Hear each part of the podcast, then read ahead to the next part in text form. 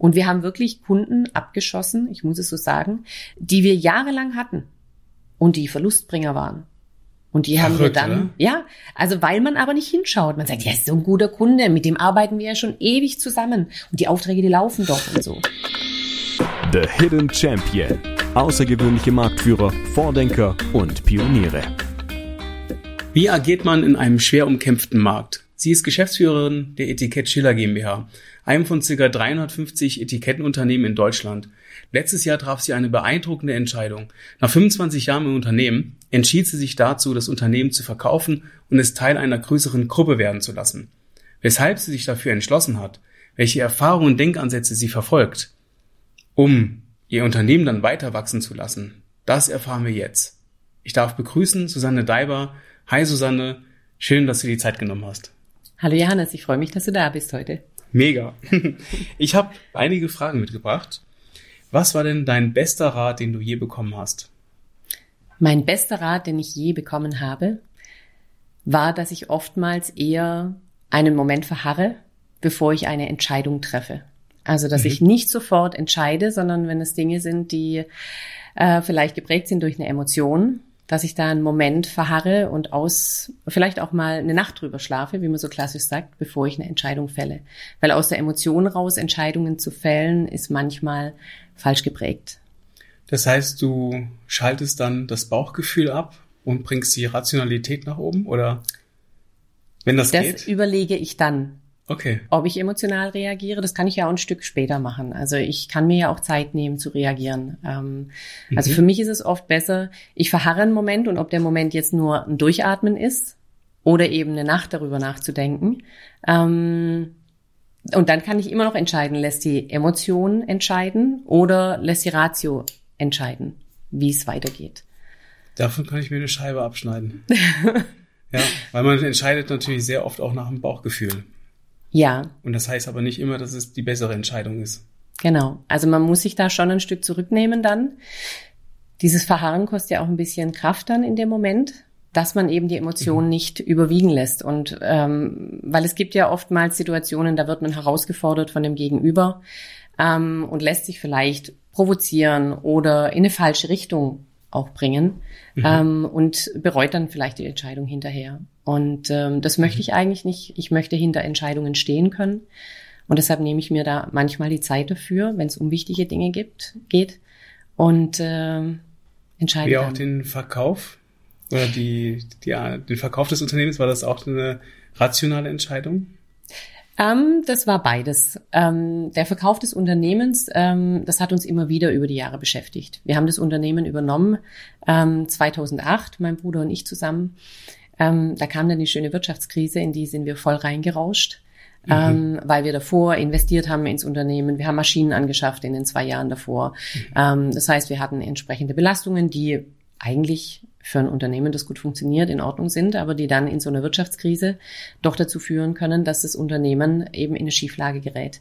Und das ist uns passiert. Wir hatten damals auch zu viele Mitarbeiter. Wir hatten, die Prozesse waren nicht optimal strukturiert. Wir haben sehr viel dann lernen müssen, sehr viel verändern müssen. Ähm, und der, das Thema des Verkaufs kam immer wieder mal auf. Und damals war es stark emotional geprägt, weil wir eben ähm, in einer schlechten Situation waren und du möchtest eigentlich da, gehst in Fluchtmodus, du möchtest eigentlich raus aus der Situation. Und da überlegst du halt, ob so ein Verkauf von einem Unternehmen ähm, auch ein Weg sein kann. Aber natürlich, wie ist es, wenn ein Unternehmen schlecht dasteht, dann möchte der Käufer nicht wirklich viel Geld dafür bezahlen. Und das hat die Emotionen dann ganz schnell wieder eingefangen ähm, und hat uns gesagt, okay, ähm, wir müssen kämpfen für das Unternehmen, dass es sich gut entwickelt, ähm, dass wir es schaffen, mhm. das Unternehmen in die richtige Richtung zu drehen. Ähm, und dann können wir vielleicht später mal über dieses Thema nochmal nachdenken. Du warst aber schon länger, länger hier im Unternehmen, ne? Mhm. Seit 1995, glaube ich, genau. hast du gesagt. Ähm, das, war das schon immer klar, dass du dann irgendwann auch hier wirklich einsteigst? Mhm. Das war okay. Das war klar. Ich hatte irgendwann die Entscheidung gefällt, ich wollte eigentlich von klein an immer Medizin studieren, mhm. ähm, wollte Chirurgin werden, das war mein Ding. Und äh, dafür war ich leider nicht gut genug im, im Abitur. Und äh, damals hat man so schön gesagt, die Medizinerschwämme, da sind, sind sehr viele in die Medizin gegangen. Und äh, ja, leider habe ich damals nicht genug gelernt, war nicht gut genug. Und ähm, dann habe ich mir überlegt, was mache ich? Und äh, dann habe ich mich entschieden, Betriebswirtschaft in Augsburg zu studieren an der Uni mhm. ähm, und dann ins Unternehmen einzusteigen. Also das war dann. Das war natürlich aber wahrscheinlich auch eine sehr schwierige ähm, oder ein sehr schwierige Gedanke, dann 2008 reinzukommen ins Unternehmen, wo, wo man natürlich auch schon 10, 13 Jahre dann hinter sich hat, mhm. Mit dem, mit der, mit dem bewussten Entscheidung, das zu übernehmen und es voranzubringen. Und dann rauscht man in die Krise, mhm. als du gerade das übernommen hast. Ja. Und dann muss man mit den Gedanken spielen, verkaufe ich jetzt das? Weil mhm. ich weiß nicht, wie es weitergeht. Mhm. Das war hart, oder? Das war schon hart, ja.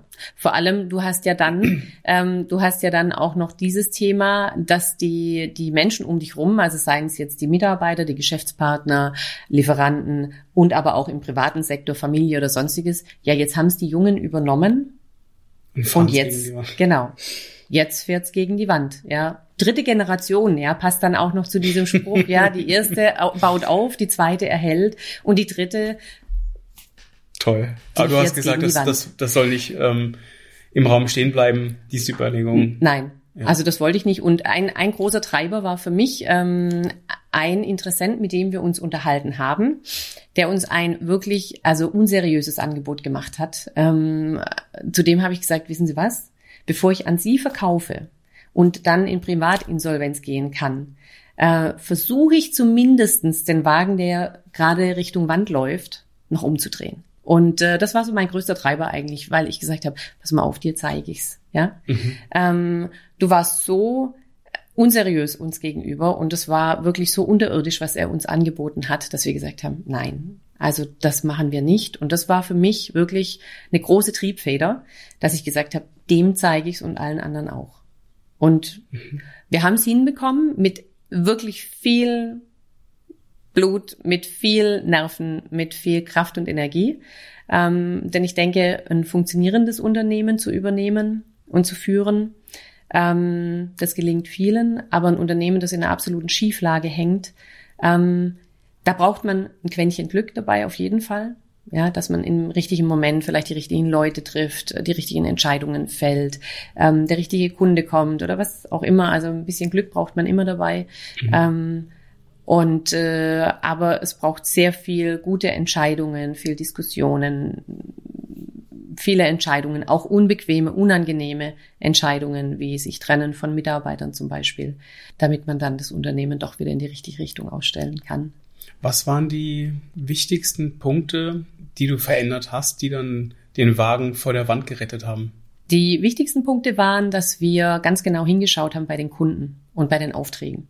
Nachkalkulation, ganz strenge Nachkalkulation, jeden Auftrag anschauen, wirklich die Augen öffnen. Man, man verschließt ja gerne mal die Augen und schaut gewisse Dinge nicht an, ähm, möchte sie nicht sehen. Fehler, die man in der Vergangenheit gemacht hat, möchte man nicht wahrhaben.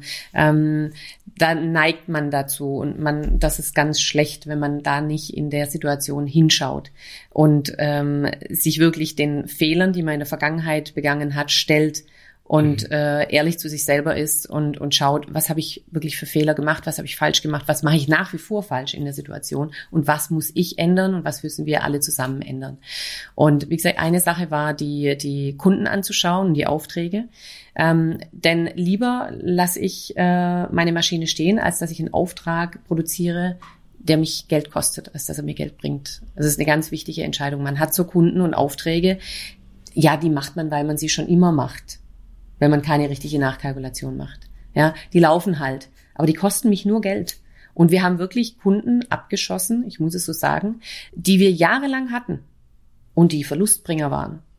Und die haben wir dann, oder? ja, also weil man aber nicht hinschaut. Man sagt, ja, ist so ein guter Kunde, mit dem arbeiten wir ja schon ewig zusammen. Und die Aufträge, die laufen doch und so. Ja, also man täuscht sich da selber wirklich. Man, man, man lügt sich selber ein bisschen an, macht sich Dinge schön und das tut einem aber nicht gut. Und das war eigentlich der größte Schritt, den wir gemacht haben, ähm, uns von Kunden und Aufträgen zu trennen oder den Preis anzupassen, mit dem Kunden ins Gespräch zu gehen und zu sagen, wir müssen die Preise anpassen, weil wir haben in der, in der Vergangenheit Verluste produziert mit diesen Aufträgen.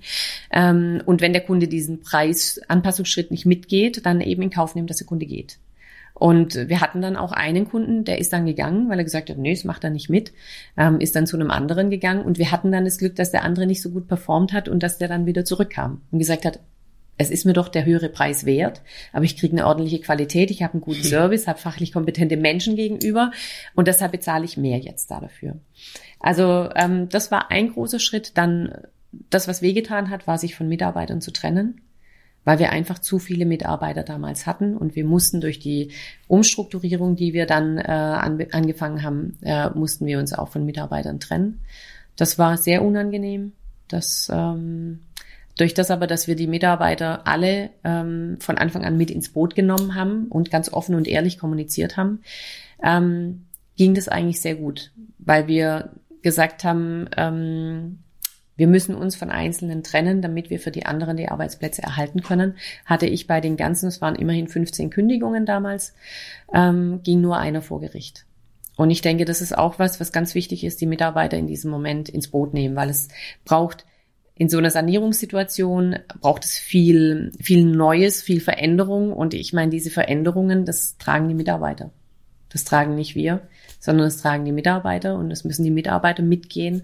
Und wenn, wenn du da viele hast, die dann sagen so, ja, das haben wir aber schon immer so gemacht und da ändern wir jetzt nichts dran, dann kannst du nichts verändern. Und das brauchst du ja aber in der Situation. Und ähm, weil du die Wand siehst. Ja, Du musst mhm. dich verändern. Du musst neue Wege gehen. Und die sind manchmal unbequem, weil das Gewohnte, der gewohnte Weg, den kennt man. Man weiß, wo ist ein Schlagloch, wo ist ein Stein, ja, und weiß wie drumrum. Ähm, und wenn man neue Wege geht, dann ist man unsicher. Und das ist anstrengend und das kostet Kraft. Nicht nur die Geschäftsführung, sondern die Mitarbeiter vor allem, die diese Wege ja dann mit einem gehen müssen. Durch das, dass wir aber so offen und ehrlich kommuniziert haben mit den Mitarbeitern, hat es sehr gut funktioniert. Und ähm, bin ich sehr zufrieden und glücklich und deshalb hat es mir aber wehgetan, eben Mitarbeiter auch zu kündigen und mich verabschieden zu müssen. Du, du sagtest vorhin, du hast ähm, Strukturen verändert. Mhm. Ähm, was genau meinst du damit? Also was hast Prozesse du optimiert. Also, dass wir einfach hingeschaut haben an alle Prozesse, die wir im Haus haben. Machen wir Dinge kompliziert? Machen wir sie umständlich? Können wir Dinge schneller machen, einfacher machen, besser machen? Ähm, aber auch da alles mit den Mitarbeitern zusammen eben angeschaut. Ähm, was machen wir verkehrt? Was machen wir umständlich, schlecht? Ähm, und da überall hingeschaut ähm, das alles verbessert. Das ist ein Prozess, der dauert. Also auch viel es, reflektiert und sehr viel mit den eigenen Mitarbeitern gesprochen. Genau, genau. Das ist natürlich auch extrem zeitaufwendig, ne? Ja, aber es lohnt sich und du brauchst es, weil wie gesagt, wenn du, das finde ich immer so schwierig, wenn du einen Berater von außen holst, der sagt so und so und so, der kommt überhaupt nicht aus der Branche, der kennt das Geschäftsmodell nicht, der kennt äh, die Abläufe nicht und der sagt dir dann, wie du es machen sollst. Nimmt die Mitarbeiter nicht mit und die sagen dann, ja, der sagt, wir sollen. Da ist keine Akzeptanz da oder die Akzeptanz nur schwer äh, zu bekommen. Und ähm, das war so unsere Entscheidung, dass wir gesagt haben, wir müssen das mit den Mitarbeitern zusammen machen.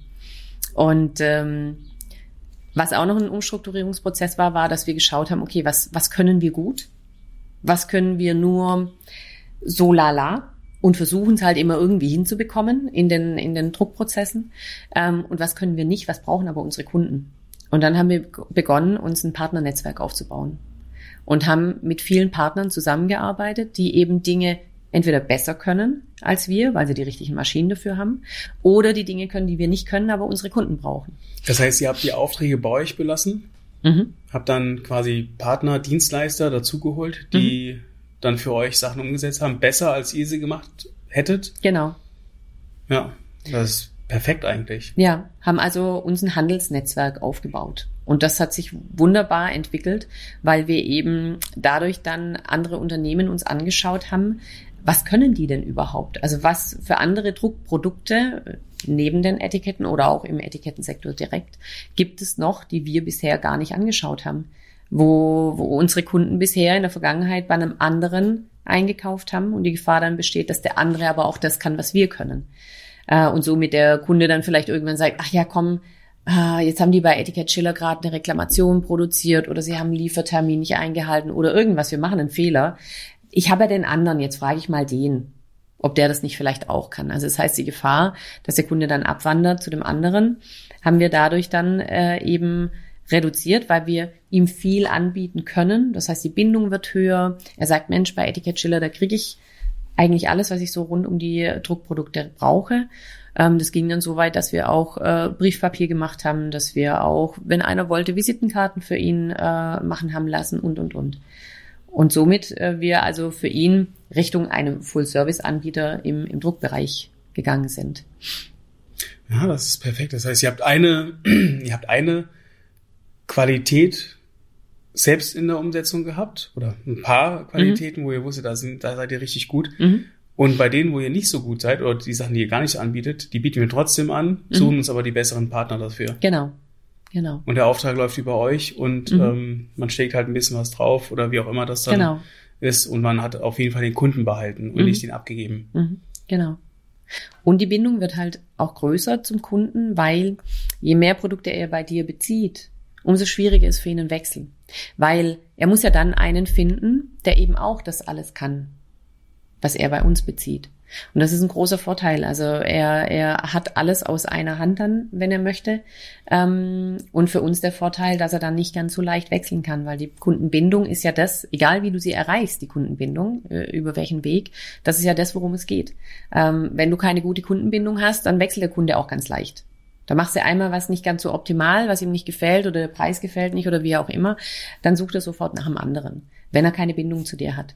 Wenn er eine gute Bindung hat, die auf der einen Seite besteht durch das Produktangebot, was du hast, auf der anderen Seite natürlich äh, die Qualität, die fachliche Kompetenz, der Service, Liefertermintreue und das alles ist Komplettpaket und du erreichst darüber eine hohe Kundenbindung, dann wechselt er nicht so schnell. In unserem Vorgespräch sagtest du, dass du Hierarchien abgebaut hast. Mhm. War das auch mit der Krise 2008 in diesem Umstrukturierungsprozess? Mhm. Ähm, wie geht man so etwas an? Ich meine, man hat ja seine Mitarbeiter, die eine gewisse Erfahrung jetzt mit sich bringen, auch mhm. eine gewisse Führung ähm, mitbekommen haben in den letzten Jahren und dann kommst du mhm. und du sagst, jetzt machen wir es anders. Aber wie geht man das an? Also wie sagt man, ich baue jetzt in einem Unternehmen, was Hierarchien hat, mhm. Hierarchien ab. Und wie holt man die Mitarbeiter mit ins Boot? Mhm. Ich habe es, wir haben es so gemacht, dass wir, wir haben ja diese Veränderungen mit den Mitarbeitern gehabt, dass wir Mitarbeiter kündigen mussten. Ähm, und äh, diese direkte Kommunikation, die ja da dann schon begonnen hat mit den Kunden, mit den Mitarbeitern in diesem Umstrukturierungsprozess, haben wir ja die Mitarbeiter mit ins Boot genommen. Dadurch haben die Mitarbeiter gelernt, dass sie wichtig sind. Auch ihre Meinung ist wichtig, ihre Meinung wird gehört. Ähm, und wir haben die Mitarbeiter sehr gut kennengelernt in ihren Fähigkeiten und Möglichkeiten, die sie haben. Und irgendwann haben wir dann gesagt, brauchen wir denn noch eine andere Führungsebene zwischen den Mitarbeitern und der Geschäftsleitung. Brauchen wir das? Oder ist es nicht so, dass doch eigentlich jeder seine Fähigkeiten und Möglichkeiten hat und er muss, und das muss er sich natürlich zutrauen, seine Verantwortung wahrnehmen für seine Möglichkeiten und seine Fähigkeiten und seine Kompetenzen. Ähm, und wir haben ihnen gesagt, wir haben das Vertrauen in euch, weil ihr seid die Fachleute. Ihr seid die, die an der Druckmaschine arbeiten oder an der Konfektionsmaschine. Ihr seid die, die mit dem Material umgehen, mit äh, den Versandregeln und, und, und. Ihr habt so viel Kompetenz und ihr habt so viel Fähigkeit. Warum vertraut ihr euch nicht? Warum braucht ihr jemanden, der euch sagt, ihr macht es richtig oder das ist in Ordnung so, das kann raus oder der euch sagt, nee, das geht so nicht. Ähm, warum braucht ihr da bei jeder jeder kleinen Entscheidung jemanden, der für euch die Verantwortung übernimmt, ja, und der für euch entscheidet. Das wollen wir eigentlich nicht, sondern wir wollen, dass ihr euch seht mit euren Fähigkeiten, mit euren Möglichkeiten und dass ihr ähm, die Verantwortung dafür übernimmt, für eure Entscheidungen. Und wenn ihr gar nicht weiterkommt, wenn es Probleme gibt, wenn ihr sagt, oh, das ist mir jetzt zu kritisch, ich, ich brauche da jemanden, mit dem ich das diskutieren kann, mit dem ich das anschauen kann, dann kommt zu uns. Dann reden wir miteinander, dann schauen wir miteinander und dann finden wir miteinander Lösungen. Und ähm, ich denke, was da eine große Rolle gespielt hat, ist, dass wenn du diesen Weg dann einschlägst, dass du dann nicht, wenn ein Mitarbeiter einen Fehler macht, das stark sanktionierst und ihn dafür böse zur Rechenschaft ziehst, sondern dass du wahrnimmst, okay, es ist ein Fehler passiert, aber was machen wir jetzt da draus? Also was machen wir, dass dieser Fehler nicht mehr passiert und da damit einfach auch sachlich umgehst. Deshalb auch das Emotionale spielt da dann keine Rolle in dem Moment. Das Emotionale darf dich da dann nicht prägen. Das darf dann nicht dir vor Augen kommen, oh mein Gott, was kostet das jetzt? Oh mein Gott, was sagt der Kunde? Und oh mein Gott, und deshalb reagierst du emotional auf diesen Fehler, den der Mitarbeiter begangen hat. Das darfst du nicht machen, dass du ihn strafst da dafür. Ähm, sondern das dann dann mich nicht, ne? Das hemmt ihn dann noch mehr, genau. sich zu verbessern. Genau. Und das ist das, wo ich gesagt habe, nee, Fehler passieren mir, ich mache auch Fehler. Und ähm, ich möchte dann auch nicht, dass mich einer äh, da dafür super abwatscht und beschimpft oder was weiß ich was, sondern ich möchte, dass er mich darauf hinweist, ja, aber dass dann vielleicht mich unterstützt da dabei, dass ich den Fehler später nicht mehr mache. Und das war eigentlich ähm, mit die wichtigste Entscheidung in dieser Situation, keine Führungskräfte mehr zwischen der Geschäftsführung und den Mitarbeitern zu haben. Mhm. Wie viele Mitarbeiter hattet ihr vor 2008 gehabt? Da hatten wir 65 Mitarbeiter. Okay, und dann musstet ihr quasi 15 abbauen nach der, nach der Übernahme. Genau.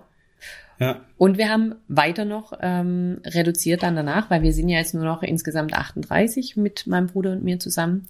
Wir haben äh, weiter reduziert, aber dann über ähm, Sachen, wenn ein Mitarbeiter ausgeschieden ist, weil er in Ruhestand gegangen ist oder ähm, weil jetzt zum Beispiel einer nach der Ausbildung eben woanders hingehen wollte und bei uns nicht mehr weitergemacht hat und so. Darüber hat sich das dann äh, und dann eben hat es zusammengepasst mit diesem, dass wir die Partner ein bezogen haben in unser in unser Pro Produktionsportfolio, sage ich jetzt mal, ähm, dass die eben einen gewissen Teil äh, ja übernommen haben, weil Dinge, die bei uns nicht liefen, wir haben früher Aufträge gemacht, das waren Riesenjobs, die für unsere Maschinen überhaupt nicht geeignet sind. Da gibt's andere, die haben da Maschinen dafür, die sind breiter, die sind schneller, die sind da dafür eigentlich einfach besser geeignet.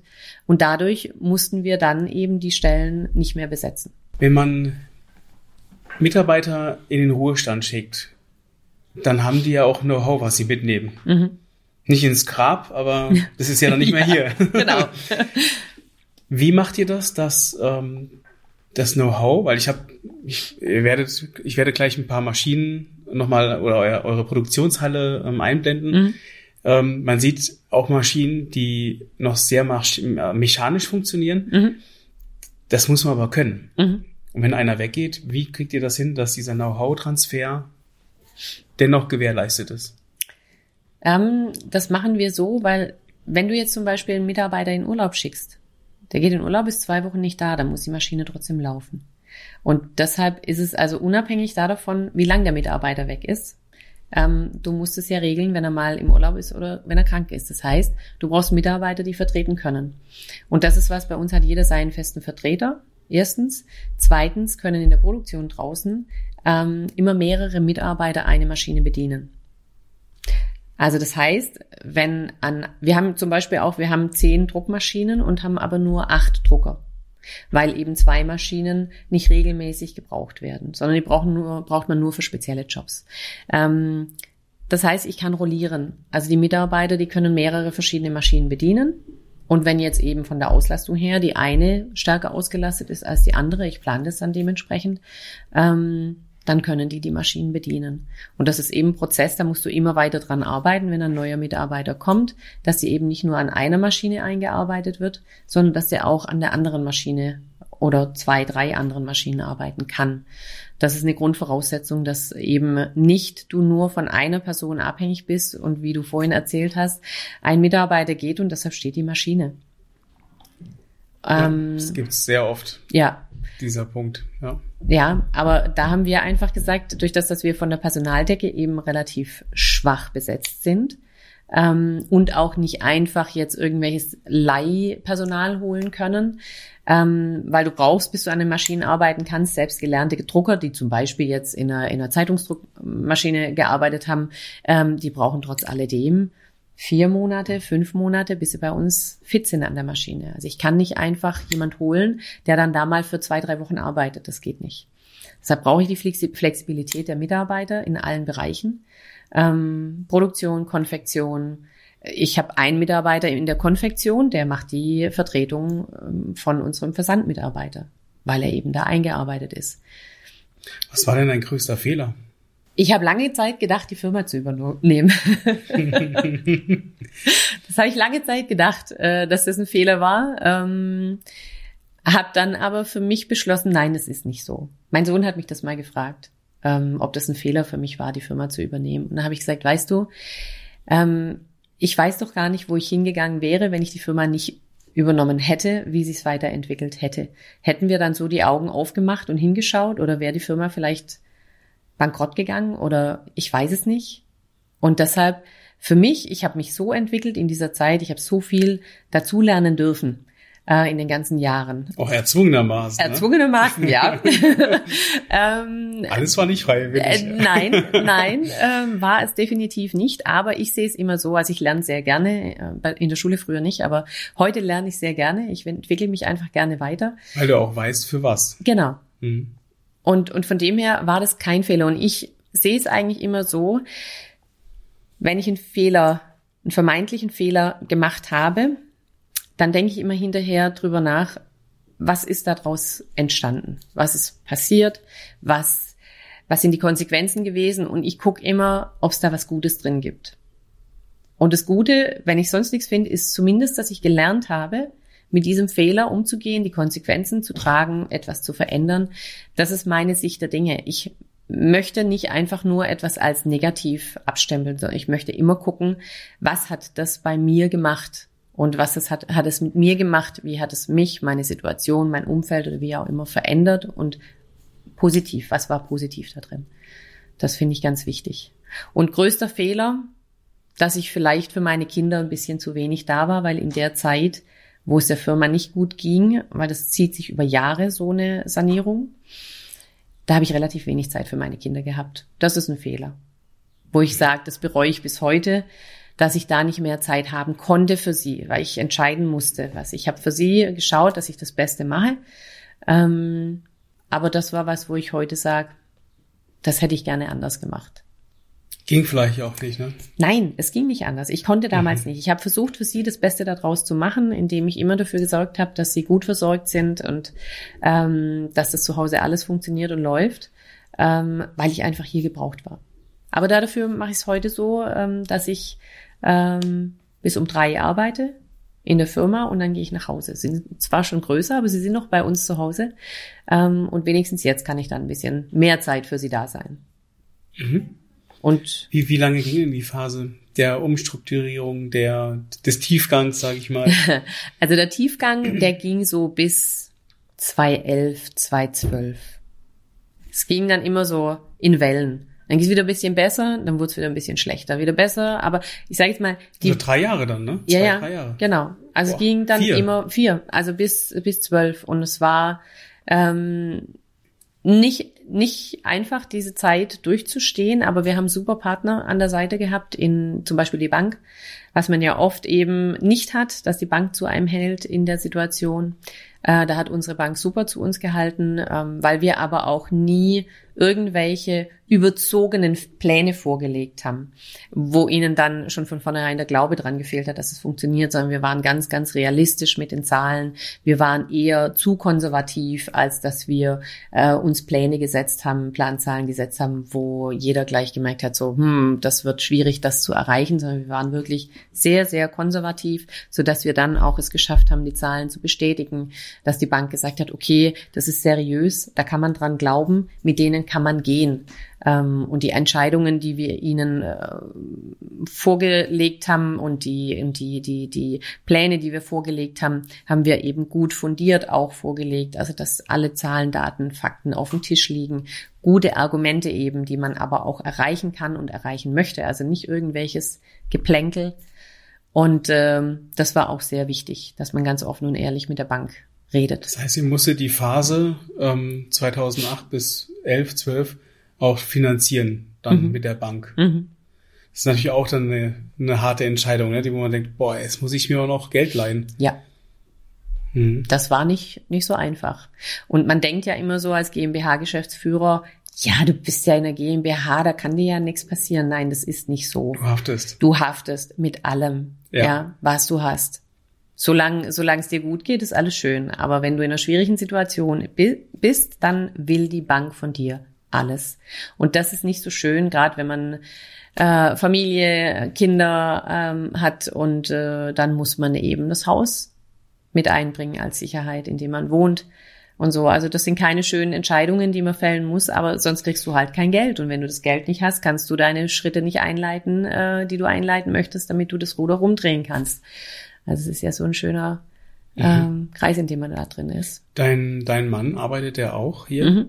Der okay. arbeitet auch hier in der Firma. Der okay. ist verantwortlich für die Maschinen, für die Technik, für Service. Mhm. Und wenn es klemmt, dann druckt er auch. Also deshalb, wir sind alle flexibel. Okay, okay. Könntest du auch drucken? Nein, drucken kann ich nicht, aber ich kann konfektionieren, ich kann äh, kalkulieren, ich kann äh, Versand machen. Also ich kann auch vieles machen, weil ich über die Zeit natürlich schon sehr vieles ähm, hier machen musste, wenn die Situation es erfordert hat. Wenn du die Zeit um fünf Jahre zurückdrehen würdest, mhm. könntest, mhm. was würdest du anders tun? Nur fünf Jahre oder darf ich ein bisschen länger? Dann machen wir zehn Jahre draus. Machen wir zehn Jahre. ähm, äh, mit dem Wissen, das ich heute habe. Äh, das Einzige, was ich ändern würde, wäre die Situation für meine Kinder. Das ist das Einzige, was mich eigentlich ähm, beschäftigt, wo ich sage, das hätte ich anders und besser machen können. Und heute weiß ich, was ich hätte anders machen können. Ähm, aber ansonsten würde ich wieder das so machen, weil ich ja sehe, wenn ich zurückschaue, dass wir viele Entscheidungen richtig gefällt haben, viele Dinge gut und richtig gemacht haben. Die man aber damals ja nicht wusste. Ne? Nein. Das war ja ein Gefühl und ähm, vielleicht auch kalkuliert, aber man wusste ja nicht, wie das so eintreffen. Ja.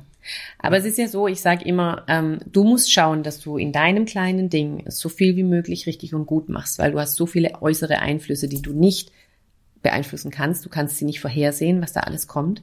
Ähm, und deshalb musst du dein Ding, musst du so gut wie möglich machen und dann reagieren auf das, was sich von außen verändert. Ähm, und dann wiederum schauen, wie müssen wir uns drehen, was müssen wir jetzt machen. Also musst einfach agil bleiben ähm, und flexibel bleiben und dich an die verändernden äh, Gegebenheiten anpassen. Ich meine, die letzten zwei Jahre, es war ja unglaublich, was wir für Herausforderungen hatten. Also das hat ja keiner sehen können, was da alles kommt. Auch in welcher Intensität und auch Länge. Ja. So. Jeder dachte, naja, in einem halben Jahr ist das wieder rum. Ist rum. Ja. Machen wir geschwind und dann. Ja. Das Jetzt kommt solche. ja auch schon das nächste. Ne? Du hattest ja auch schon gesagt, dass in Finnland die, die Werke streiken. Mhm. Ähm, das heißt, auf eine Zeit, die wo man jetzt kein Papier bekommt? Ja. Das ist sehr spannend, ja. Also die streiken, ähm, die finnischen Papierfabriken streiken seit Januar. Und das sind die Zulieferer unserer Lieferanten. Also unsere Lieferanten machen das Papier, das Etikettenmaterial aus deren Rohstoff. Also es ist ein Trägermaterial, da kommt ein Kleber drauf und obendrauf kommt entweder nochmal ein Papier oder eine Folie und das ist dann das Etikett. Ähm, und dieses Trägermaterial, das ist jetzt, wird jetzt gerade seit fast vier Monaten nicht mehr produziert. Und ich meine, überall gibt es natürlich Lager, aber die Lager haben ja nur eine gewisse Kapazität. Kapazität. Ja. Irgendwann ist die äh, erloschen und ist ausgeschöpft und jetzt momentan, also normales Material, Standardmaterial bekommen wir normalerweise in zwei Tagen. Momentan kriege ich Liefertermine im September und Oktober.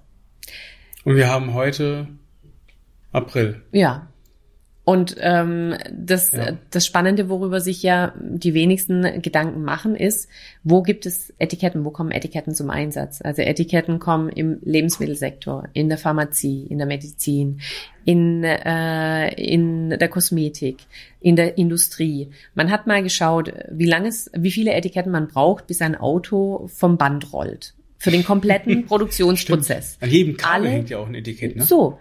Alle Zulieferer brauchen Etiketten. Der ganze Logistikprozess hat Etiketten im Einsatz. Und man hat das berechnet, dass ungefähr tausend verschiedene Etiketten verbraucht werden, bis ein, Etik bis ein Auto vom Band läuft. Und äh, da ist man sich gar nicht, der Airbag, wenn der Airbag rausknallt, ja, dann ist innen Etikett drin mit ganz speziellen Anforderungen, ähm, dass der auch zehn Jahre, dass es da draufhält, also dass draufsteht, die Seriennummer und, und, und. Da ist auch ein Etikett auf dem Airbag drauf. Und überall ähm, braucht man Etiketten. Wenn du was das ist bestellst. Nicht nur die Ginflasche, ne? Nee, nicht nur die Ginflasche. du bestellst irgendwo im Netz was, ja, und dann kriegst du einen Karton und außen ist ein Etikett drauf. Und wenn du es zurückchecken möchtest, ja, und der hat es gut vorbereitet, dann ist in dem Karton drin ja schon das Rücksende-Etikett drin, dass du nur noch draufklebst auf den Karton und musst es eben dann abgeben. bei der Packstation. Und äh, da ist man sich gar nicht bewusst, was für einen großen Einfluss die Etiketten haben auf die gesamte Wirtschaft, auf die auch auch der äh, äh, Konsumerbereich. Also geh doch mal in den Supermarkt und schau dir den an gedanklich und kein Produkt ist gekennzeichnet. Also auf keinem Produkt ist ein Etikett drauf. Dann kannst du mal anfangen zu raten. Es könnte jetzt ein Shampoo sein, könnte aber auch Duschgel sein, könnte Bodylotion sein. Vielleicht ist es aber auch ein Nahrungsmittel. Ich weiß es nicht. Weil ich will ich nur Bananen kaufen. Ja, dann kauf Bananen. das sind, die, die, auf, auf den Bananenaufkleber kannst du verzichten. Aber ja. man erkennt die Banane. Ja, genau. Also von da und genau, das Problem ist, dass wir jetzt, also selbst wenn jetzt ähm, der Streik beendet wird am 16. Mai, ist jetzt geplant, wurde schon zum vierten Mal verschoben, dann dauert es vier bis sechs Wochen, bis äh, wir Material bekommen. Wir beziehen jetzt Materialien aus aktuell aus Vietnam. Kam jetzt diese Woche ein Container und da schauen wir jetzt mal, wie sich das gut verarbeiten lässt bei uns und bei unseren Kunden dann auch. Hoffentlich genauso gut wie unsere gewohnten Materialien. Ich hatte im Intro schon angesprochen, dass ähm, du auch eine große Entscheidung getroffen hast, und zwar jetzt wirklich tatsächlich das Unternehmen zu verkaufen. Mhm. Also hast du es schön aufgebaut. Mhm. Äh, es steht auf allen Füßen. Mhm. Erzähl mal ganz kurz, was hast du gemacht? Also. Und wie hast du es gemacht? Wir haben erstmal gar nichts gemacht, sondern es sind letztes Jahr äh, insgesamt vier Unternehmergruppen auf uns zugekommen, Unternehmensgruppen, ähm, und wollten unser Unternehmen kaufen. Und dann stehst du ja erstmal da und denkst, hm, ist das eine Option für uns? Ja, nein. Ähm, was ganz wichtig ist in dem Prozess ist, dass man ganz ehrlich hinschaut, ähm, wenn man das gefragt wird, möchte ich das? Das ist das eine, das ist mehr das emotional getriebene. Und auf der anderen Seite eben das Rationale. Macht es Sinn? Und da haben wir eben beide hingeschaut. Mein, mein Bruder hat eine Tochter, die ist elf Jahre alt. Ich habe zwei Söhne, die sind schon etwas älter, aber auch noch nicht äh, fertig in der Findung dessen, was sie machen wollen. Und aktuell sieht es nicht so aus, dass einer von ihnen eben in die Richtung geht. Und ähm, das heißt, die Nachfolge, ich meine, ich habe zwar noch ein paar Jahre, die ich arbeiten darf, ähm, aber trotz alledem muss, muss man sich die Frage stellen, wie sieht's mit der Nachfolge aus? Kommt jemand in die Richtung, wird's ein Kind übernehmen oder nicht? Und dann muss man ja auch schauen, was passiert am Markt, was passiert in der Branche. Und es gibt bei uns einige große Unternehmen, die immer größer werden und die immer mehr dazu kaufen. Die werden internationaler, die sind breit aufgestellt, die können dem Kunden alles liefern, durch das, dass sie eben ein Zusammenschluss von vielen Unternehmen sind. Und da muss man sich überlegen, wir sind ein kleiner Mittelständler, wie wird die Zukunft für uns sein? Und wir haben dann beschlossen, dass wir das Unternehmen verkaufen. Aber nur, wenn das Paket passt. Ähm, das Paket muss passen nicht nur für uns, sondern es muss auch passen für das Unternehmen und nicht zuletzt für die Mitarbeiter, weil wie ich ja vorher schon gesagt habe, die waren ein großer Part in dieser ganzen ähm, Entwicklung in den letzten Jahren und die möchte ich dann nicht im Regen stehen lassen, nur weil ich das Unternehmen verkaufe. Sondern ich möchte zumindest im jetzigen Moment sagen können, wir haben die beste Entscheidung gefällt für die Mitarbeiter, für das Unternehmen, für den Fortgang hier in diesem Unternehmen.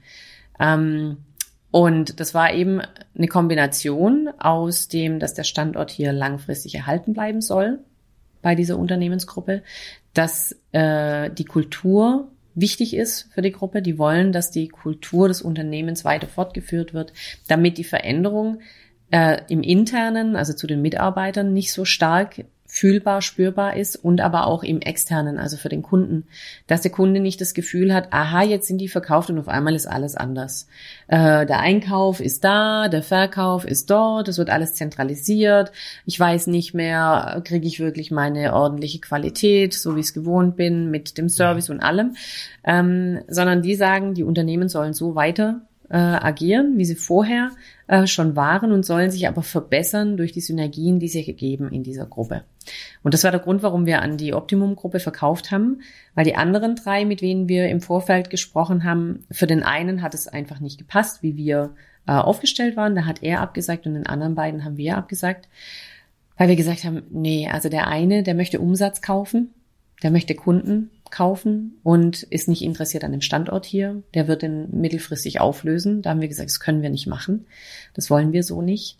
Ähm, und äh, bei dem anderen, da waren noch mal ein paar Dinge, die uns nicht gefallen haben, wo wir gesagt haben, nein, da können wir nicht verkaufen, wollen wir nicht, dann machen wir lieber wieder selber weiter. Ähm, und jetzt hier bei der Optimum-Gruppe das Schöne für uns, dass wir auch, und das bedeutet ja auch Sicherheit für die Mitarbeiter und für die Kunden, dass wir in der Geschäftsführung dabei bleiben.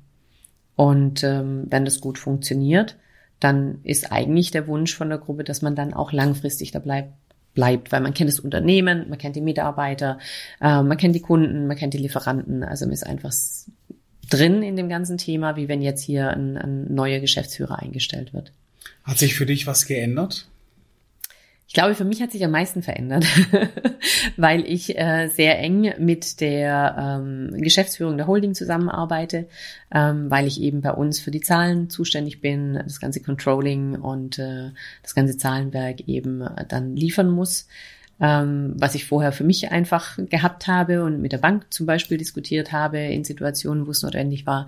Ähm, aber ansonsten einfach für mich die Zahlen aufbereitet habe und jetzt muss ich eben berichten. Und das war jetzt in den letzten drei Monaten relativ viel, weil die gerade dabei sind, die Planung für die nächsten Jahre zu machen. Und dann brauchen die natürlich den ganzen Input von den Unternehmen. Ähm, und da musste man einiges neu auf die Beine stellen, was wir vorher an Reporting nicht hatten. Ähm, jetzt haben wir es. Das heißt, für die Zukunft ist es dann auch kein Problem. Also das war eigentlich so die größte Veränderung. Ähm, und dann, dass du halt jetzt irgendwelche ähm, Geschäftsführer-Meetings hast, wo du hin musst, äh, dich mit anderen austauschen und so. Aber das ist ja interessant, das ist ja spannend. Das mache ich ja auch gerne. auch zu sehen, was andere genau. ähm, jetzt gerade machen. Ja. Das heißt, ihr habt auch ähm, jetzt auch gemeinsam dann einen anderen Lieferanten, Papierlieferanten gesucht.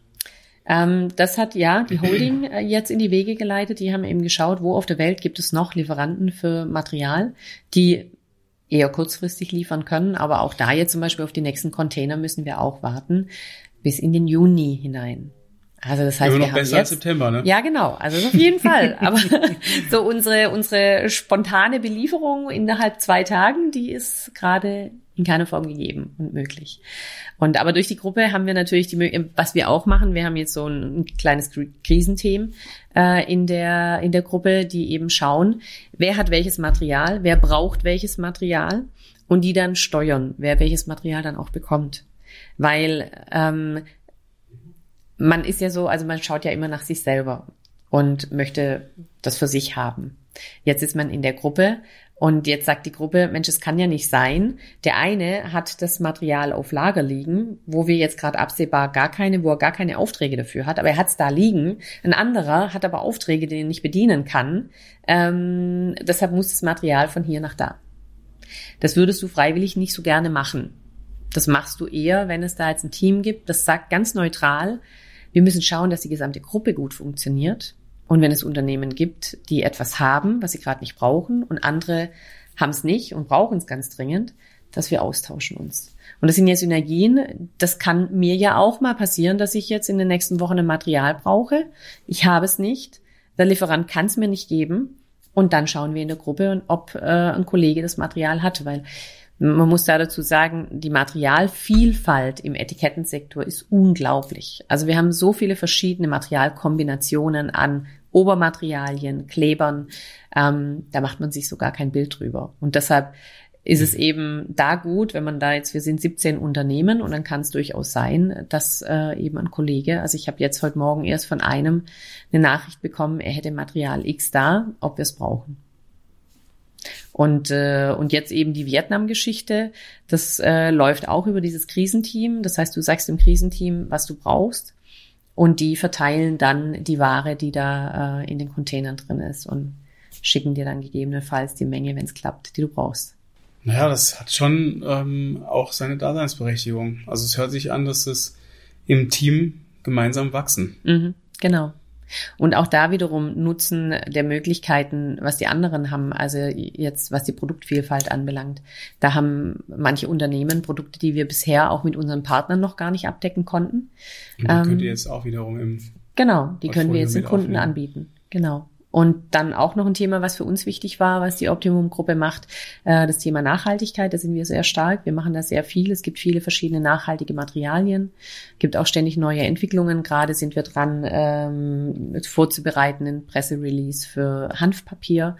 Auch ein super interessantes Material, ähm, das jetzt auf den Markt kommt. Und da machen wir dann immer eine Pressekampagne dafür, machen Werbematerialien und so und ähm, können das dann anbieten und die Gruppe macht auch viel im Nachhaltigkeitsbereich. Und das war eigentlich was, was uns sehr gut gefallen hat und wo wir gesagt haben, da können wir zusammenwachsen und uns entwickeln, weil auch im Etikettensektor muss man bezüglich der Nachhaltigkeit etwas tun und muss entsprechende Lösungen den Kunden anbieten, wie Materialien aus Graspapier, aus Steinmehl. Dann äh, gibt es Materialien, die sind kompostierbar. Ähm, dann die Recyclierfähigkeit der Materialien und so. Da gibt es ganz viele Ansätze. Und auch da können wir in der Gruppe natürlich um einiges mehr machen. Nachdem jetzt die große Krise 2012 beendet war, war für dich da klar, dass du das Unternehmen irgendwann verkaufen willst? Oder hat sich das jetzt auch so entwickelt, dass du sagtest, ah, die Märkte ändern sich, ich glaube, ich bin da jetzt einfach offener wieder, weil mhm. du hast ja das schon mal vorgehabt. Mhm. Dann hast du gesagt, ich mache da jetzt mal weiter und ich krieg das hin. Mhm. Und dann hat man natürlich auch was aufgebaut, wo man auch natürlich auch stolz drauf ist. Mhm. Und ähm, dann kommt eine Zeit, wo du sagst, okay, will ich die Zukunft meines Unternehmens sichern, mhm. ähm, aus vielen Anlässen heraus. War das auch eine bewusste Entscheidung, die du von Anfang an wusstest, dass sie kommen wird, oder kam das jetzt erst in den letzten Jahren? Also wir haben immer wieder Gespräche geführt, weil immer wieder Interessenten auf uns zukamen. Und ich meine, warum nicht mal reden miteinander? Also man kann sich ja anhören, was der andere sich so vorstellt, was der für Ideen und Gedanken hat und schlussendlich, was er, unter welchen Bedingungen er kaufen möchte. Und wir haben uns darauf eingelassen, weil wir sagen, du musst offen sein für sowas. Und vor allem, wenn du eben merkst, wie sich der Markt verändert, ähm, was da so passiert am Markt. Ähm, und es hat sich wirklich immer weiter zugespitzt. Und deshalb ist der Gedanke für uns ähm, in den letzten Jahren eher gewachsen, dass wir offen waren für den Verkauf. Davor hat man die Gespräche geführt und man hat gesagt, nee, passt nicht, also machen wir selber weiter. Ähm, aber wie gesagt, in den letzten Jahren ist es immer wieder so der Gedanke gewesen, sollen wir aktiv von uns aus losziehen? Ähm, und da haben wir aber gesagt, nein, das wollen wir eigentlich aktuell nicht. Ähm, wir wollen noch weiter am Unternehmen arbeiten, dass es richtig gut äh, dasteht, weil wir ja beide auch noch ein paar Jahre Zeit hätten. Also du musst ja eigentlich erst so richtig hinschauen, wenn es Richtung Rente geht. Habe ich einen Nachfolger oder verkaufe ich das Unternehmen? Baue ich einen Nachfolger auf? Ähm, hole ich mir jemand externen rein, einen Geschäftsführer, den ich dann aufbaue als Nachfolger oder verkaufe ich eben? Also da hätten wir ja noch ein bisschen Zeit gehabt. Ähm, also das heißt, dieses aktive von uns aus auf den Markt losgehen, das stand jetzt eigentlich noch nicht mhm. auf dem Zettel. Also das wollten wir noch nicht machen. Aber durch das, dass jetzt eben so viele auf uns zukamen, haben wir ja auch gemerkt, weil ich meine, die anderen drei, wenn die uns nicht kaufen, dann kaufen die irgendjemand anderen. Mit ziemlicher Sicherheit, weil es sind größere Gruppen. Das heißt, wir haben dadurch gemerkt, dass die Fahrt an Geschwindigkeit aufnimmt und immer mehr Unternehmen gekauft werden. Und das bedeutet, für die, die dann alleine dastehen, wird es immer schwieriger. Also wir haben es ja jetzt auch gemerkt, die Preise zum Beispiel, die Einkaufspreise verändern sich auf einen Schlag, schwuppdiwupp, ähm, wenn du zu so einer Gruppe gehörst. Auf einmal kaufst du günstiger ein. Und du hattest vorher eigentlich schon das Gefühl, Mensch, ich habe ein gutes Verhältnis zu meinen Lieferanten, die geben uns gute Preise, das passt schon. Ähm, und dann bist du in so einer großen Gruppe und dann merkst du auf einmal so, nee, die Preise haben vorher überhaupt nicht gepasst. das sind jetzt viel attraktivere Preise und jetzt verstehe ich auch so langsam, warum andere aus so einer Gruppe solche Preise abgeben können an den Kunden und wir einfach da dazu nicht in der Lage waren bisher. Und von dem her, also ist der Gedanke dann letztes Jahr, ähm, hat sich ganz schnell verfestigt, dass es wohl Sinn macht, dass wir das Unternehmen verkaufen. Äh, weil wenn die Großen so loslegen und so, und ich sehe es ja jetzt, also wir sind in der Gruppe ja auch permanent am, am Sprechen mit anderen Unternehmen. Also die Gruppe wird weiter wachsen und das relativ schnell, weil die eben auch sagen, es gibt jetzt noch gute Unternehmen. Und äh, die wollen wir bei uns haben und nicht bei den anderen. Wie viele sind aktuell bei euch ähm, also wie viele Unternehmen habt ihr in der Gruppe? In der Gruppe haben wir aktuell 17. Ja. Äh, Nummer 18, da müsste jetzt diese Woche gewesen sein oder ist nächste Woche der Unterschriftstermin. Das ist ein größerer, der dazu kommt. Ähm, und sie sind aktuell mit drei bis vier im Gespräch. Spannend. Ne? Früher waren es Konkurrenten mhm. und jetzt ähm, arbeitet man gemeinsam. Ja, aber für uns, für uns kein Problem. Also die anderen haben da ein bisschen mehr ein Thema damit, vor allem die, die nicht deutschen Unternehmen, weil wir sind ja eine internationale Gruppe. Ähm, wir hier und wir vor allem bei Etiquette Schiller haben ja schon in den letzten Jahren immer zusammengearbeitet mit vielen anderen Kollegen. Wir haben sie immer als Kollegen betrachtet und ähm, Ich bin auch äh, in unserem Fachverband ähm, im Vorstand mit tätig und äh, kenne deshalb viele Kollegen aus der Branche. Und äh, wir haben schon lange begonnen äh, zu verstehen, dass es mehr Sinn macht, zusammenzuarbeiten, als sich zu bekriegen. Und das ist das, was wir jetzt natürlich in der Gruppe mhm. auch schauen. Mit wem können wir gut zusammenarbeiten? Wer hat Produkte, die für uns äh, und unsere Kunden interessant sind in der Gruppe? Ist aber ähm, ein Umdenken, ne? Also die anderen, die es vorher nicht gemacht haben, müssen es erstmal gucken, Konkurrenzgedanke mhm. erstmal abschalten und ja. ähm, Teamgedanke an. Mhm. Ja, das ist, äh, glaube ich, beim gewachsenen Unternehmen, die vorher so nicht gedacht haben, durchaus ein, ja, ja. ein Stück Arbeit. Mhm. Ja, weil da werden die Ellbogen ausgefahren und äh, wir sind super kooperativ und wollen zusammenarbeiten und die anderen sind noch so ein bisschen, nee, Meins. ja, was wollt ihr jetzt von uns? Also ja, aber da ist, ich, ich sage immer, steht da drauf und hüllt den Stein. Ähm, Schritt für Schritt kommt man dann in die Richtung, man muss halt Überzeugungsarbeit dann in so einer Situation leisten. Und wenn jemand gar nicht will, ich meine, gut, dann ist es der verkehrte Partnerverein. Was macht für dich einen Hidden Champion aus? Eigentlich äh, erkläre ich es mir so, das sind ähm, Menschen, die etwas erreicht haben, etwas gewonnen haben, also etwas gut gemacht haben und aber gar nicht großartig drüber reden sich nicht so zeigen wie jetzt ein, ein Champion, was weiß ich, der beim Tennis, der dann gewinnt und der da steht mit dem Pokal und alle sehen ihn und alle äh, wollen ihn fotografieren und reden über ihn. Ähm, das verstehe ich eigentlich unter einem Hidden Champion, dass du was gut gemacht hast, aber eigentlich gar nicht so großartig drüber redest. Also ich finde zum Beispiel, deine Geschichte ist eine Hidden Champion Geschichte. Ja. weil, weil du so viel ähm, erreicht hast, ähm, auch so viel auch durchgangen bist mhm. an Stufen, wo du selbst dran gewachsen bist, wo du das Unternehmen äh, wieder auf Kurs gebracht hast. Und äh, darüber spricht man ja auch nicht viel. Mhm. Man kriegt ja als Außenstehender ja nicht mit, was hinter den Kulissen abgeht. Mhm. Ja.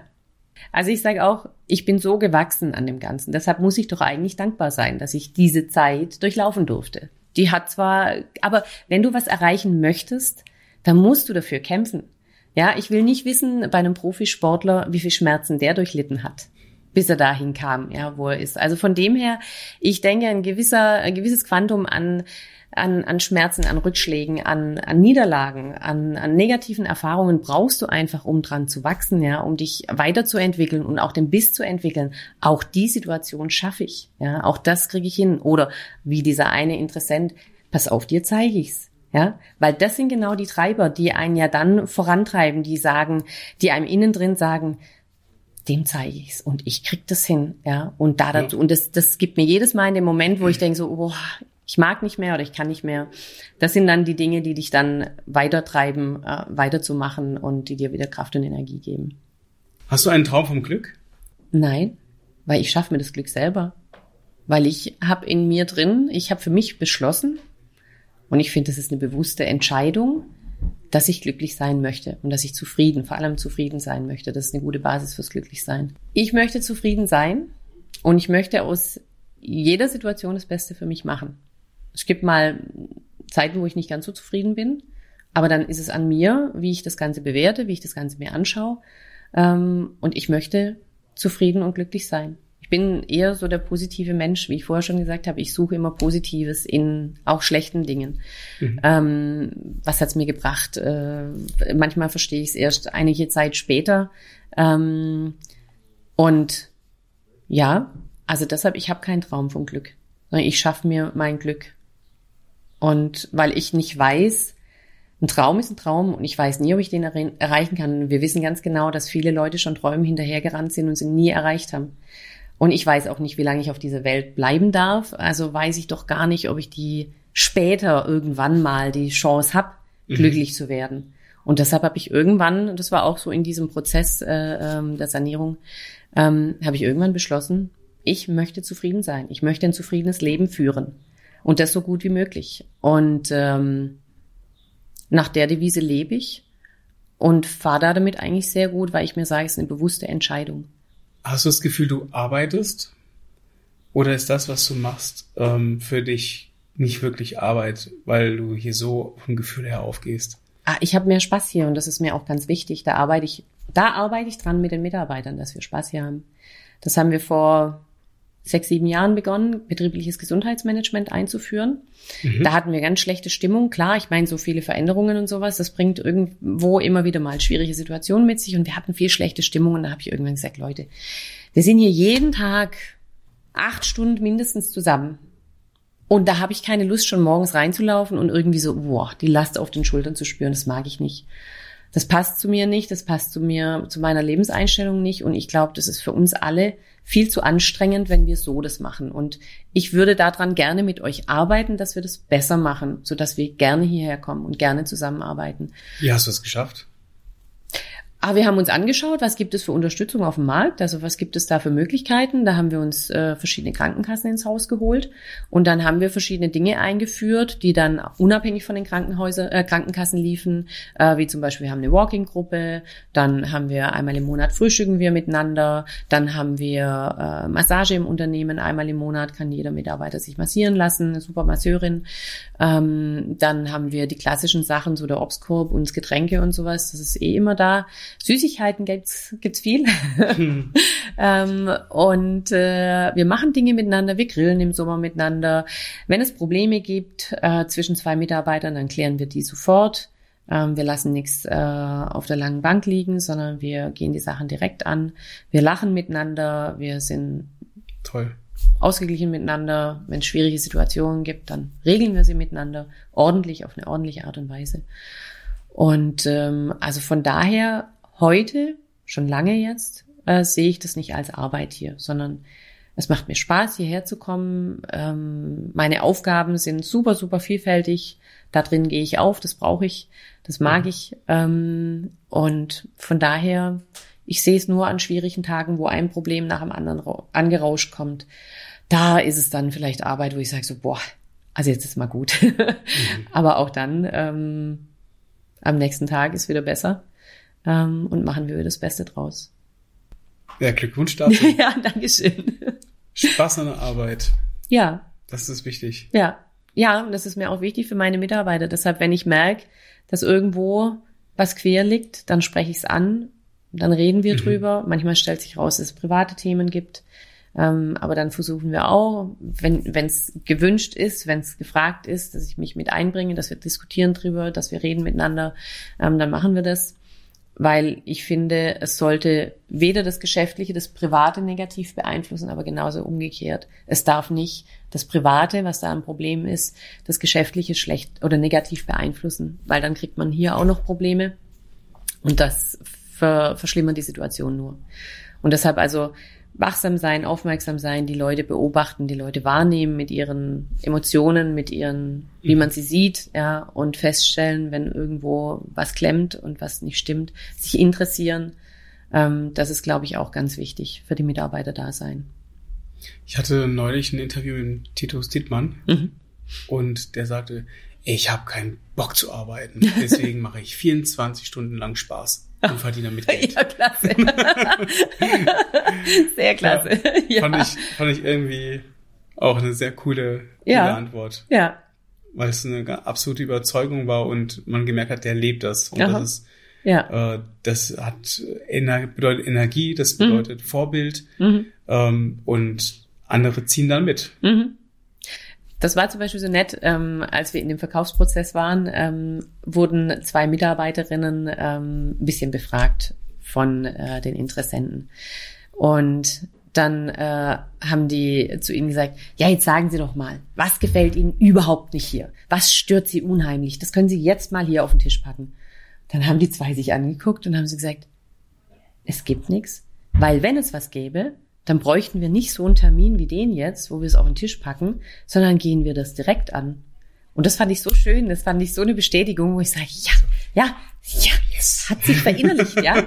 Die gehen die Probleme an, wenn es irgendwo was gibt, ja. Ähm, ob das jetzt mit der Geschäftsführung ist oder mit einem Kollegen oder mit jemand anderem oder mit etwas anderem, dann gehen sie es an. Weil sie verstanden haben und gemerkt haben, es tut mir gut, wenn ich Probleme löse. Und das so schnell wie möglich. Und wieder zum Normalen zurückgehen kann. Ja. Das ja. fand ich sehr schön, die Bestätigung, dass wir da das gute Arbeit gut. miteinander geleistet haben. Mhm. Ja, dass mhm. das äh, so funktioniert. Und deshalb, Ich sage nicht, ich muss arbeiten gehen. So mit diesem negativen. Ich hab Bock. Ja, genau. Ich mache das echt gerne. Wofür in deinem Leben bist du am dankbarsten? Für meine Kinder. Was ist deine Die geben. schönste, was ist deine schönste Erinnerung? Meine schönste Erinnerung ist, wo ich mit meiner Familie in Neuseeland am Meer sitze und wir alle einfach nur zufrieden und glücklich waren. Also so richtig, das war so schön. Das war, da waren wir fünf Wochen in Neuseeland, da waren meine Jungs noch relativ klein und sind da mit dem Wohnmobil rumgetingelt und haben, bevor sie in die Schule kamen, gesagt, das machen wir nochmal, weil dann haben wir keine Chance, so lange in Urlaub zu gehen. Und da war's, ja, das war die schönste Zeit in meinem Leben. Wirklich. Also so mit so viel Emotionen und mit so viel schönen Momenten, also so geballt einfach. Ja. Und ich sage, wow. Das war, also das würde ich mir gerne immer wieder, da, da, das war so die schönste Zeit. Ja. Ja. Schönsten Momente. Ja. Kannst du weinen? Ja, oh ja, oh mein Gott. Siehst ja. Die emotional. Also ich bin auch emotional. Also ich bin sehr rational, aber ich bin auch sehr emotional. Und ich finde, das ist eine sehr gute Mischung. Man braucht beides. Mhm. Also nur das eine, nur das andere, das ist nicht gut. Man braucht beides. Mhm. Ähm, und im richtigen Moment muss das Richtige überwiegen. Ähm, und dann, ja, Was bedeutet für dich Erfolg? wie jetzt hier das Unternehmen voranzubringen, weiterzuentwickeln, eine sichere Basis für mich, für uns, für die Mitarbeiter zu, zu bieten. Das Monetäre steht bei mir hinten an. Für mich ist Erfolg, Dinge gut zu machen, Dinge besser zu machen, sich zu entwickeln. Das ist Erfolg, nicht stehen zu bleiben. Und dabei Spaß zu haben. Ja, genau. Ja. Also äh, Geld monetär ist für mich nicht die Triebfeder. Ja. Wäre auch schön, wenn. Ja, ich finde Menschen ganz, ganz arm, wenn nur das Geld die Triebfeder ist. Ähm, weil Geld alleine, das wissen wir, macht nicht glücklich, nicht zufrieden. Also kaufen kann man sich Glück und Zufriedenheit Mit nicht. einem Grinsen morgens hier reinzugehen. Ja, Das Genau. ist wert. ja. Ja. Und deshalb Erfolg, ja, wie gesagt, Erfolg, was gut machen, weiterentwickeln, vorankommen, ähm, Spaß haben an Dinge, zufrieden sein.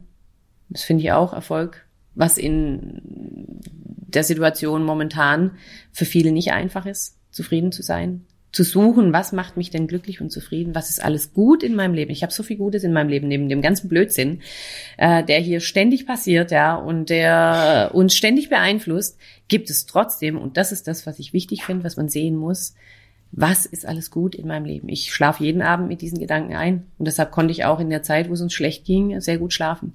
Weil ich mir die guten Dinge in meinen Kopf hole, bevor ich einschlafe. Alles, was gut ist, alles, was schön ist, sehe ich da in dem Moment und dann kann ich gut schlafen. Also auch, was an dem Tag passiert ist oder allgemein holst du dir dann auch schöne Erinnerungen zurück? Allgemein, also natürlich, was ist am Tag gut gewesen, aber es gibt so Basis Gutes in meinem Leben. Wie meine Kinder zum Beispiel. Mein, mein Mann, äh, und es kommen unterschiedliche Dinge. Dann kommen, ähm, die mir in den Kopf kommen, eben, wo ich dankbar dafür bin, dass ich die, dass ich die in meinem Leben habe. Ich bedanke mich da dafür auch, dass ich die habe in meinem Leben, ähm, weil die diese ganzen positiven Dinge, die machen es mir ja leichter, wenn ich sie sehe. Das ist die Voraussetzung, machen wir es leichter, mit schwierigen Situationen umzugehen, weil ich habe so viel Positives und das muss ich sehen. Weil sonst kann dieses ganze Negative vielleicht irgendwann mich überlagern, ja, und, und, und äh, mich runterziehen. Und das möchte ich nicht. Ich möchte sehen, was ist alles gut, weil dann kann ich das, was nicht so optimal ist, kann ich dann anders werten. Ja, dann, dann kriegt es einen anderen Wert bei mir, wenn ich sehe, was ich alles Gutes habe. Was hältst du von dem Spruch, Schuster, bleib bei deinen Leisten?